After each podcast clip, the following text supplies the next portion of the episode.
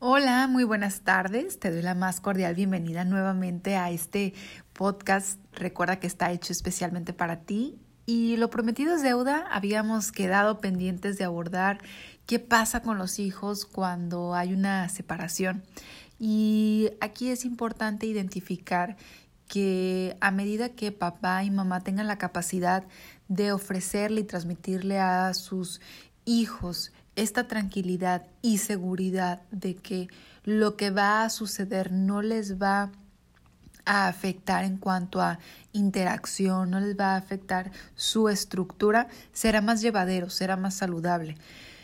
Cuando los niños comienzan a manifestar algún tipo de problemática debido a la separación de los padres, está asociada porque esa separación no se dio en los mejores términos posibles, entendiendo que evidentemente todo cambio a cualquier persona se dé de una manera saludable o no, cuando nos enfrentamos ante un cambio nos puede eh, generar algún tipo de ansiedad, miedo, inquietud, sin embargo, esta se convierte en adaptativa, es un estrés eh, que no es tóxico porque el entorno le proporciona seguridad.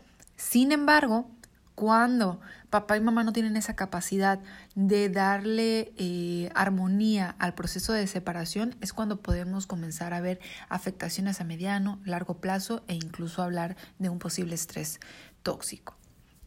¿Cómo tratar de armonizar este proceso tomando en consideración varios elementos. Número uno, aunque lo escuchamos constantemente, aunque es una frase un tanto trillada, es necesario que la, la charla con los hijos se haga en conjunto. Papá y mamá deben estar presentes al momento de hacerle saber a Pedrito y a Lupita que ya no van a estar juntos.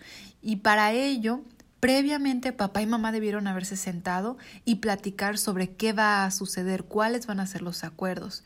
Entiendo que esto puede ser muy complejo cuando hay una separación por alguna situación dolorosa, cuando hay enojo involucrado, pero eh, en la parte de madurez emocional y como adultos hay que posicionarnos en este rol y ver que lo estamos haciendo por nuestros hijos y no por el tema de pareja.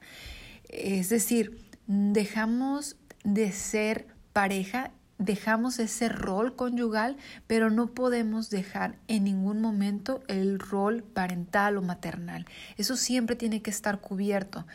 Y desafortunadamente, eh, conforme se vayan presentando diversas etapas de vida de tus hijos, será necesario que tengas acuerdos con tu expareja. Así que lo ideal es que lo hagan en, los mejores términos y desde el comienzo de la separación. Entonces, una vez que ustedes se sientan y les hagan saber a sus hijos que no estarán más juntos, reitero, deben hacerlo simultáneamente, deben hacerlo en el mismo nivel de acuerdos. Es decir, bueno, eh, vas a pasar toda la semana de vacaciones en casa de papá y de vacaciones, por ejemplo, de Semana Santa y todas las vacaciones de diciembre las pasarás con mamá. Entonces, pero esto ya debe estar acordado. Deben los hijos ver a un frente unido. Dos, lo que para mí es lo más importante es estar reforzando continuamente el hecho de que el amor de pareja es algo totalmente diferente al amor hacia los hijos. Por lo tanto, siempre hacerles saber y enfatizar que el amor que yo te tengo como papá, que yo te tengo como mamá, no ha desaparecido y no va a desaparecer. Aunque ya no vivamos en la misma casa, siempre podrás recurrir a mí. Aunque ya no vivamos en la misma casa, siempre vas a contar conmigo. Y esto, eh, además de verbalizarlo, también hay que llevarlo a la práctica. ¿Ok? Número tres, eh, es necesario que evitemos hacer triangulaciones. Muchas parejas cuando se separan y luego tienen tiempo de convivencia con sus hijos, ponen a los niños en una especie de, de rol como de mini espías. Eh, hacemos preguntas del tipo de, oye, ¿y qué hizo tu mamá? Oye, ¿y con quién salió? Oye, ¿y ya tiene novio, novia? ¿Y cómo te trata su novia? ¿Y cómo te trata su novio? Este tipo de indagatorias que realmente se lo pueden contar a quien quieran, pero seamos honestos. Este tipo de indagatorias es más asociado todavía al poder y control que existe en función de la expareja, más que por el interés genuino de las excusas que se suelen escuchar de, no, es que si mi, si mi expareja ya tiene una nueva relación, quiero saber que trate bien a mi hijo o a mi hija. Eso es el discurso, pero en la mayoría de las ocasiones cuando comenzamos a indagar, la esencia genuina es la posesión del otro. Así es que hay que tener cuidado sobre esto. Si tú tienes dudas en estos elementos, se habla con mamá, se habla con papá, es decir, se habla entre adultos. Para nada involucramos al menor en esta temática. Eh, en ocasiones también es muy compleja la comunicación entre adultos, entonces se mandan decir cosas a través de los niños. Oye, eh, ¿por qué no hiciste la tarea? Ah, es que mi papá me dijo que le iba a hacer contigo. Dile a tu papá que la próxima vez y bla, bla, bla, bla. viene toda una letanía. Esto hay que evitarlo.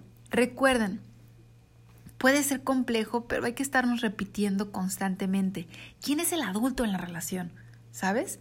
¿Quién es la persona que decidió, uno, tener hijos, dos, concluir una relación y vaya, eso te puede ayudar de pronto a posicionarte nuevamente, no asignarle responsabilidades que no le corresponden a los pequeñines. Espero que esta información haya sido de utilidad, que disfrutes tu día, tu tarde y nos estamos viendo próximamente.